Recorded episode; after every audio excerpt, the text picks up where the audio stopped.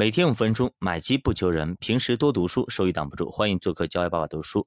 那么上节咱们聊到邓普顿呢，他有一个非常好的习惯，就是他什么时候卖出股票呢？他就是按照这个习惯去走的。那么他的习惯是啊，你应该不停的去寻找一只比这家公司更好的股票。也就是我们买了一只股票以后，或者基金以后，我们不要停那里。哎呦，我买的基金多好呀，我买的股票多好呀，然后呢就开始意淫，开始做美白日梦。这个时候呢，我们就马上去寻找下一只更好的公司、更好的股票。但是呢，这个股票其实还有门槛的，防止你不停的换股票，买一个换一个，买一个换一个，像那个小猴子掰玉米一样。他说啊，当你找到一只。比原来的股票要好百分之五十以上的时候呢，你可以替换掉原来的股票。换句话说，如果你认为你现在的投资基本反映了价值，那么你就应该去找一只股票，它至少呢被低估了一半。也就是说，你现在买一瓶红牛，对吧？它是本来值五块钱，那么你现在它的价格呢也有五块钱左右。那么这个时候旁边。有另外一只东西，它本来值十块钱，现在呢，它五块钱可以买得到，那么你就可以把这个红牛给卖掉，然后去买另外一个东西，就这样一个意思啊。在你找到这只股票之前，你是不能够卖掉你的股票的，也就是说，你没有找到那个被低估一半的股票，你是不能够先卖掉手里的股票的。一般同类型的股票好比较，那比如说红牛、东鹏特饮料类似的可以去比，但是你拿红牛，你去跟其他东西。比如说，你继续跟牛肉比就很尴尬，对吧？没法比，所以要同类型的股票进行比。比如银行，你跟银行板块去比，对吧？你去创业板呢，给创业板的比。那么大盘的沪深三百，你跟沪深三百里边去比，对吧？医药你跟医药去比，半导体就跟半导体去比，大概这样一个意思啊。就是如果同类型的股票啊，市盈率低一半，要么就是增长率快一倍，那反正要么你就是被低估了，要么你就涨得快。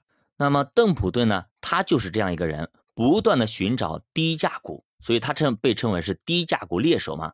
他从而呢换掉手上的那些热门股，去寻找那些低价股。在日本崩溃之前，他的日本股票仓位已经从百分之六十直接降到了百分之二，基本上清仓了。反而呢，他在加拿大和美国。大幅加仓了，你看人家这操作绝对是 OK 的。当时很多美国的股民朋友们全部一股脑的去冲刺到日本去加仓了，日本重仓了日本，他反而呢从日本撤回到了美国和加拿大，所以他就是永远是哎逆人群而动，所以勤奋的不停的去寻找那些便宜的股票，是你做好风险防范的非常重要的一步。那么七十年代美国股市是最难熬的时代啊。商业周刊在一九七九年发了一篇沉痛的封面报道，说股票已死，这看上去几乎已经成了无法挽回的局面。如果你是个投资者啊，这个时候你一定有一种极其沉痛的挫败感。这十年来你就白忙活了，因为股市整整盘整了十年，而且一点都没有涨。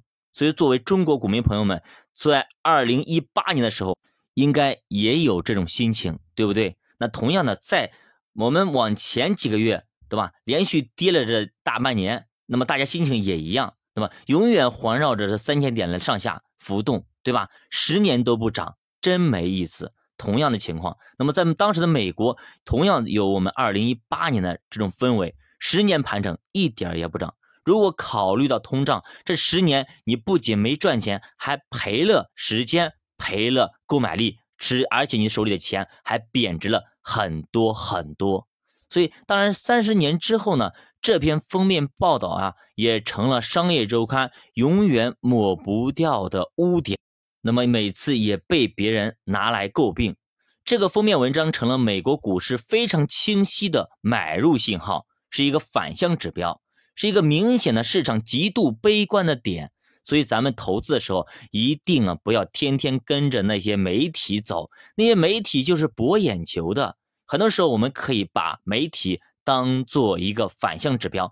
当媒体大量吹刺啊，牛市来了，谁谁谁赚了多少钱，谁谁谁翻了多少倍的时候，基本上这个时候咱该走了。那如果媒体大肆渲染熊市来了，谁谁赔多少钱等等，也就一片恐慌的时候，这个时候反而我们该加仓了。所以这篇文章说了几个线索，我们来看一下。首先，第一个，他说大众投资很早就已经从股市转向了其他的市场，因为其他的地方收益更高啊。比如说，从股市转向了买房。第二个线索，连最专业的杂志都已经对市场放弃了。邓普顿说，极度悲观点就是一百个人中九十九个人都放弃的时候。这个时候，你就成为市场中最后的那个出价者，不管你出多少钱，他必须得卖，因为你只有一个买家，没有其他买家。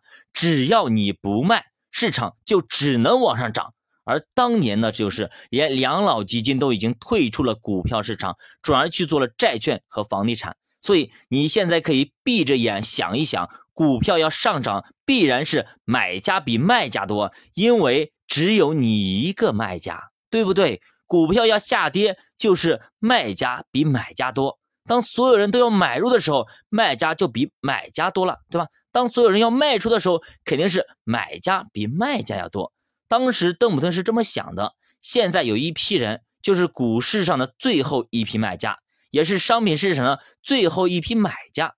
所以呢，很快股市和商品就会角色互换。那就跟我们前面讲的那个卖柠檬水的摊子一样的，对吧？大家都去冲着去抢雨伞的时候，这个时候，那么你的柠檬水的店铺其实是非常被低估的。那么当天气晴朗的时候，这些人又把雨伞给抛掉，去来抢你的柠檬水的店铺，这个时候你反而就更加值钱了。你应该在下雨天的时候去买进去，在晴天的时候以高价卖出去，这就是投资之道。教我的书陪你一起慢慢变富。如果大家对投资感兴趣，可以点击主播头像，关注主播新米团，跟主播一起探讨投资智慧。我们有很多投资手把手的技巧，都在我们新米团里，欢迎大家加入进行一起探讨和学习。